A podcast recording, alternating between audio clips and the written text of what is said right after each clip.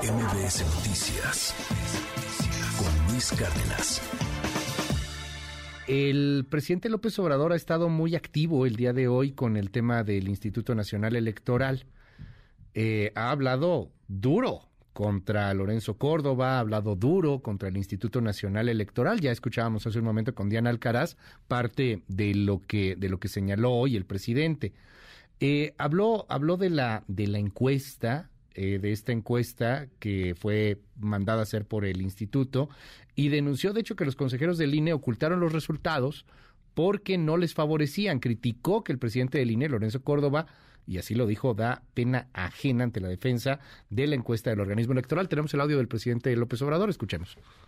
Ayer se dio a conocer de que guardaron una encuesta que ellos pagaron, sí, dos, una creo que a principios de año y otra en septiembre, y no dieron a conocer los resultados. Y como los resultados no les favorecían, ocultaron la información. Y ayer sale el presidente del INE, que da, la verdad, pena ajena, a decir que pues eso era hace dos meses, pero que ya las cosas desde luego han cambiado, porque no estaba en debate todavía el tema de la reforma electoral. Ahora, como está en debate, pues ya se enteraron más gentes, porque cuando hicieron el levantamiento solo se habían enterado el 37%, 27. Entonces sería muy bueno hacer otra tengo en la línea a Lorenzo Córdoba, el presidente del INE. Gracias, Lorenzo, por tomar esta comunicación. Muy buenos días, ¿cómo estás? Al contrario, Luis, muy contento de estar contigo. Te mando un abrazo afectuoso. Va de vuelta. ¿Y qué le dices al presidente López Obrador? Fuerte las declaraciones contra ti. Bueno, Luis, a ver, hay que entender, son las declaraciones de un actor político que tiene intencionalidades políticas, aunque sea el presidente de la República, y se merece todo mi respeto. Eh, aunque la verdad los tonos y el tipo, ese tipo de descalificaciones, será porque vengo llegando de Brasil, a donde fui invitado por el Tribunal Superior Electoral como jefe de la misión de observación internacional de la Unión de Organismos, eh, la Unión eh, Interamericana de Organismos Electorales, la UNIORE, a pues, generar un contexto de exigencia para garantizar, eh, contribuir a garantizar los países hermanos, los órganos electorales hermanos del Tribunal Superior Electoral, la integridad de las elecciones. Y me recuerda mucho, lamentablemente, pues, el tono de descalificaciones que desde hace un año ha venido sosteniendo el presidente Bolsonaro, ¿no? que ofendía eh, eh, a, los, a los ministros del Tribunal Superior Electoral, que eh, hablaba de fraudes cuando no los hay. En fin, yo lamento mucho que ese es el tono de la discusión pública, pero no me meto, mira, porque yo no voy a caer en el juego que se está tratando de construir desde los circuitos del poder, de hacer parecer al INE como una contraparte de algún gobierno, de algún partido, porque no lo somos. Yo entiendo que haya la intención de colocarnos allí, es claro, una intención política, es construir la propia narrativa de que el INE ha sido parcial eh, y no imparcial, eh, eh, olvidando por ciento que todas las elecciones que el partido gobernante ha ganado han sido organizadas por el INE. Pero bueno, en fin, este, pues, en eso no, no creo que valga la pena seguir discutiendo, porque sería ahora seguir abonando a la polarización que nada le ayuda a la democracia mexicana, como lo estamos viendo en Brasil, ¿no? Y es muy preocupante. Claro. Bueno, en Brasil y en el... Está ocurriendo, creo que habría que aprender de aquello. Y en el mundo. Pero bueno, cada quien. En Brasil y en el mundo, basta ver el índice de, mundo, de, democracia de The Economist, para, ver lo que han sembrado estas aves de tempestades claro. que pues han venido descalificando, digamos, a los a los órganos electorales de sus países y a sus sistemas electorales. No me refiero, por supuesto, a, a Brasil. No, no, no, no quiero que se me malinterprete. Oye, dime algo, Lorenzo. Eh, como decía Juan Gabriel, pero ¿qué necesidad había de hacer una encuesta así? Ayer platiqué con el consejero Jaime Rivera también y descalificaba un poco las preguntas. Pues hay algunas preguntas este, que, que parece que el resultado iba a ser muy claro, ¿no? Este, en la encuesta que mandaron a hacer, ¿qué necesidad? ¿Por qué la mandan a hacer? Bueno, Luis, creo que hay que explicarlo. Te agradezco la pregunta. Yo no voy a juzgar, no a poner a discutir con los encuestadores a propósito de las metodologías que se, se hicieron, porque hay que saber que estas encuestas el INE las encomienda, por cierto, de cada año a, distintos encuestadores. Ya les toca al gremio de la demoscopía eh, discutir si está bien hacer encuestas con estas muestras, con estas solo que es telefónicas, en fin, este, eso que lo discutan ellos. Yo no me voy a poner a discutir cosas metodológicas porque ciertamente es una encuesta que mandó a hacer el INE, pero no ni es la primera ni va a ser la última, eh, Luis. Es que hay que entender que estas encuestas se vienen realizando desde hace muchos años a razón de dos por año, una en la primera mitad, otra en la segunda mitad, eh, porque encomendadas a distintas casas encuestadoras, como un insumo para la discusión interna, es decir, estas encuestas son un insumo interno para valorar eh, las estrategias y ajustar las estrategias de comunicación que el INE tiene. Es decir, si tú te fijas, todo el mundo ha centrado la atención en las preguntas que se hicieron en esta encuesta hace dos meses eh, sobre la reforma electoral. Pero bueno, si tú te fijas la encuesta anterior, el levantamiento anterior que se hizo en abril, pues ahí se preguntó qué opinión se tenía respecto a la revocación de mandato que acababa de realizar el INE en condiciones, como tú sabes, muy adversas, porque se le negaron los recursos para poder hacerlas como el INE quería, es decir, conforme a la ley. Entonces, estas encuestas se realizan año con año y se realizan a dos por año. Eh, por eso, cuando a la pregunta de que algunos hacen de que ¿y cuándo va a levantar la próxima encuesta? Hasta el próximo año, en la primera mitad del próximo año serán las siguientes encuestas. Eh, eh, ahora, estas encuestas, insisto, tienen este propósito de evaluar, de autoevaluar nuestras estrategias y calibrar los mecanismos de comunicación eh, propios. La primera mitad, perdón que te interrumpa ahí, la primera mitad del próximo año será la siguiente encuesta. A lo mejor para ese entonces ya, ya ni hay INE, hay un INEC o algo así. Yo confío en que la sociedad mexicana que valora mucho al INE, eso nos enseña por cierto esa encuesta. Todo el mundo habla de la de la eh, reforma electoral, de las preguntas sobre la reforma electoral, que nos indicaron, y para nosotros era muy importante, que muy poca gente conocía el tema de la reforma electoral, y por eso intensificamos también nuestra comunicación para que la reforma sea también acompañada por un amplio debate público. Dicho eso, eh, eh, estas encuestas que son para consumo interno, eso no quiere decir que sean secretas o como andan diciendo sí, porque te dicen la ocultaron. De ninguna manera. Ayer el titular de la jornada la ocultaron. mexicano, aunque le duela a algunos reconocerlo. Por eso todas estas encuestas están en el portal de transparencia. ¿Por qué no se publican? Pues porque el propósito de esas encuestas es, insisto, un consumo interno, lo que no quiere decir que las ocultemos. Cualquier persona que se hubiera metido al portal de Internet del INE, el portal de transparencia, habría podido desde el 15 de octubre conocer esta encuesta. Desde entonces está colgada en el portal de Internet. ¿Por qué no se dio a conocer esta encuesta? Porque nunca se dan a conocer, tampoco se han dado a conocer las otras, porque el propósito de estas encuestas, vuelvo a insistir, es calibrar nosotros mismos nuestras estrategias de comunicación.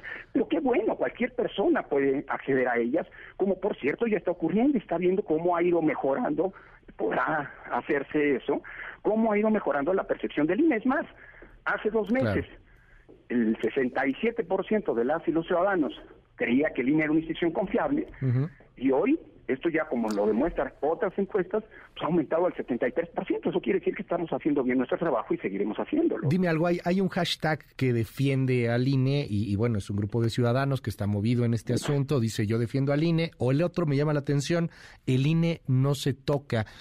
Hay quien dice, toda, toda institución puede ser perfectible y de ahí que te quiero preguntar, ¿qué opinión te merece esta reforma que se quiere imponer en el INE, que quieren hacer en el INE desde el oficialismo, que se elijan los consejeros de manera abierta, con una votación, cosa que la misma Comisión de Venecia se le hace pues algo inusual, eh, que, que haya menos gasto en los partidos políticos, yo creo que en eso hay mucha gente que está o estamos de acuerdo. ¿Qué, ¿Qué opinión te merece? ¿De verdad no se toca, no se debe tocar nada en el INE o hay cosas que sí tendrían que cambiar?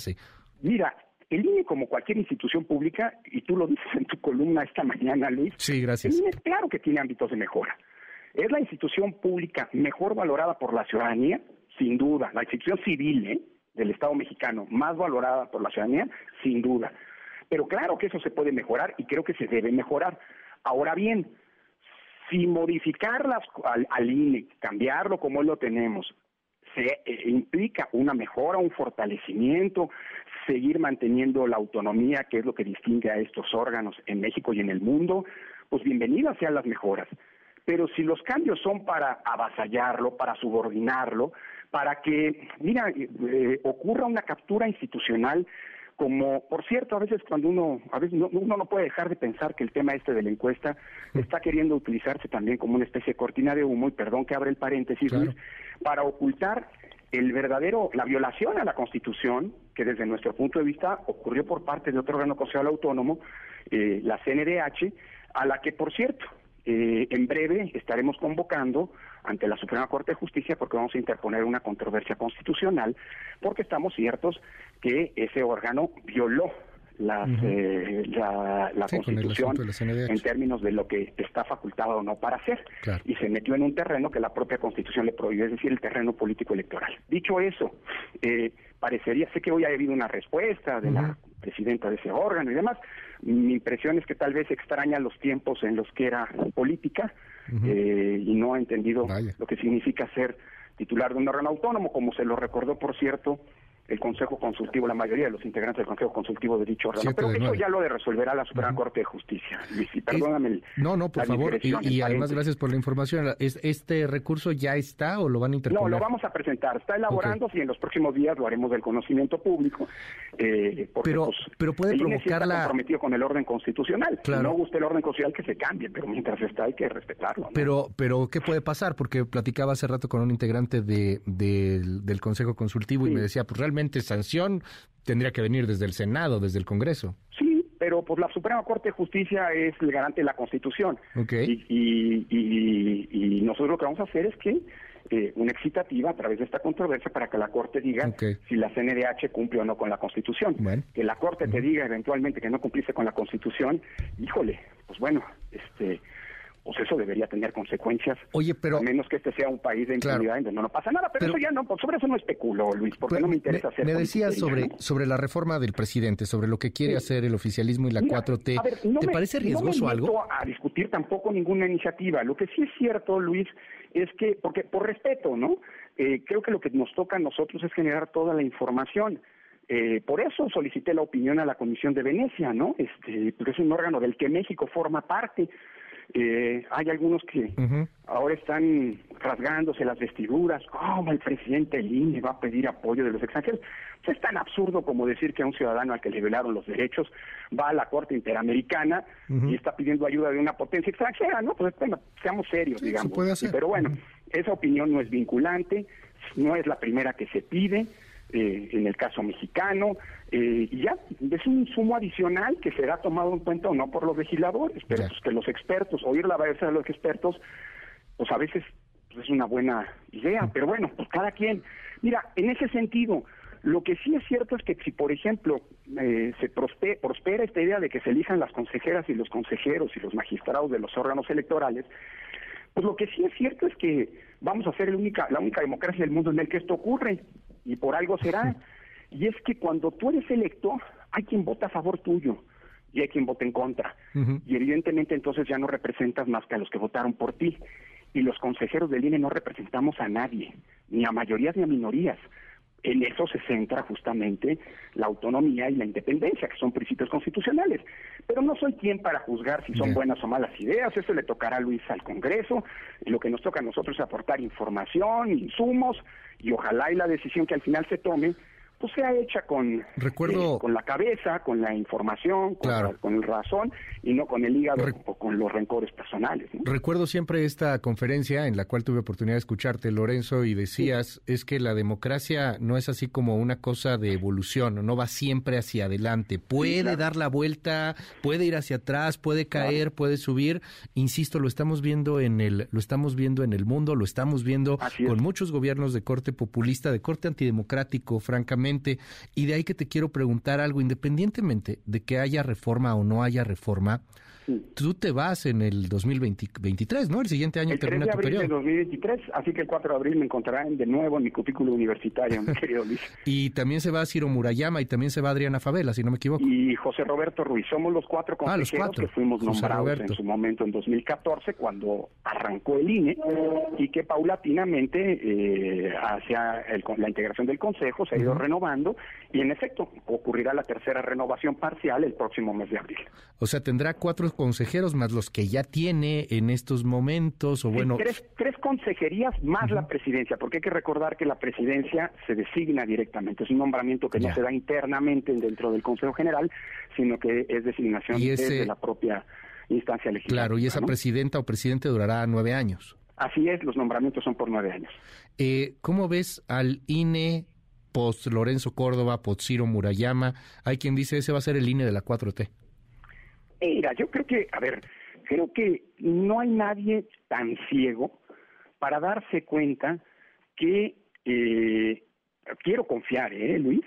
Que eh, tener un árbitro a modo es la peor manera de enfrentar una elección en donde los actores políticos todos tienen posibilidad de ganar. Mira, en el 2024 nadie va a ganar todo y nadie va a perder todo. Esa es parte de la democracia mexicana. Y lo vemos hoy en día. El país, aunque hay una fuerza mayoritaria, pues esa fuerza mayoritaria no es omnipotente, necesita de otras fuerzas para poder tomar decisiones, eh, en fin. Eh, eh, así que en, el 2024 se va a renovar la Cámara de Diputados, el Senado, un montón de gubernaturas, prácticamente todos los congresos locales, en fin, en fin este, un montón de ayuntamientos. Va a ser la disputa por el poder político más grande de nuestra historia. Si se cometiera el error, producto de la ambición política, de este y de la cortedad de, de visión de nombrar un árbitro parcial, un árbitro en donde que, sea designado no por el consenso mayoritario de todas las fuerzas políticas, sino excluyendo algunas fuerzas políticas, se estaría repitiendo el mismo error que ya se cometió en el pasado. Es decir, se estaría sembrando la fuente del problema y de la descalificación del proceso en adelante. Y yo creo que lo que nos ha costado mucho conquistar, Luis, es un órgano electoral que permite darle legitimidad a los, a los, a los triunfos electorales. No ha habido, fíjate, el INE ha organizado en ocho años y medio, Luis, 330 elecciones, 330 entre federales y locales, ordinarias, extraordinarias, y en ninguna de ellas ha habido un, problema postelectoral.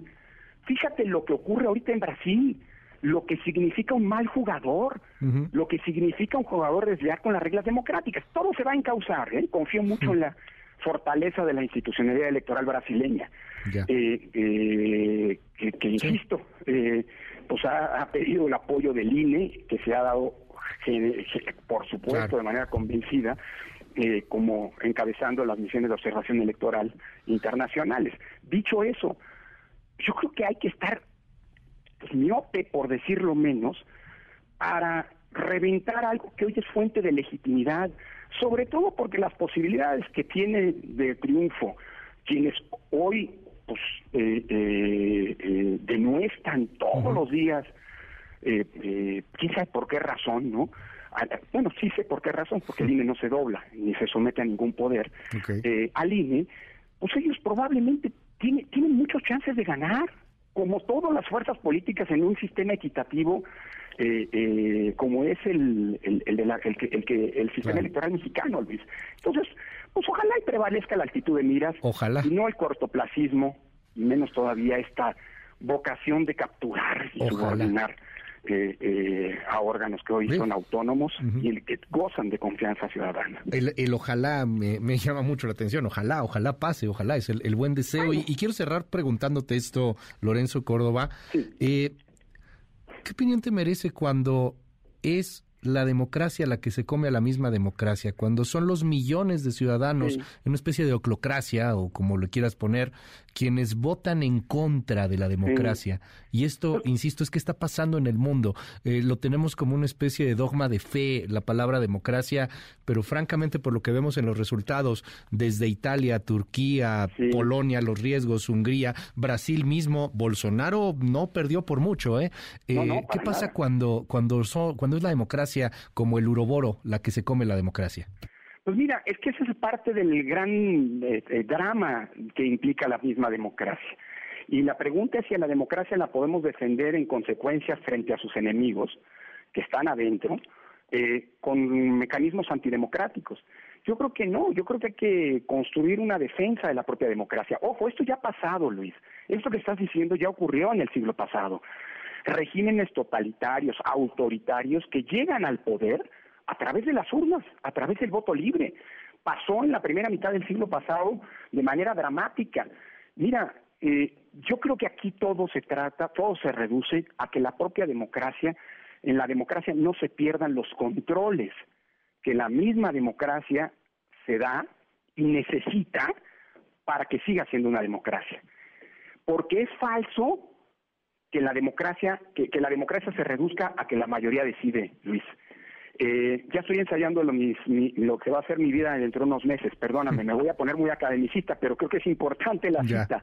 Ya lo dijo Toqueville.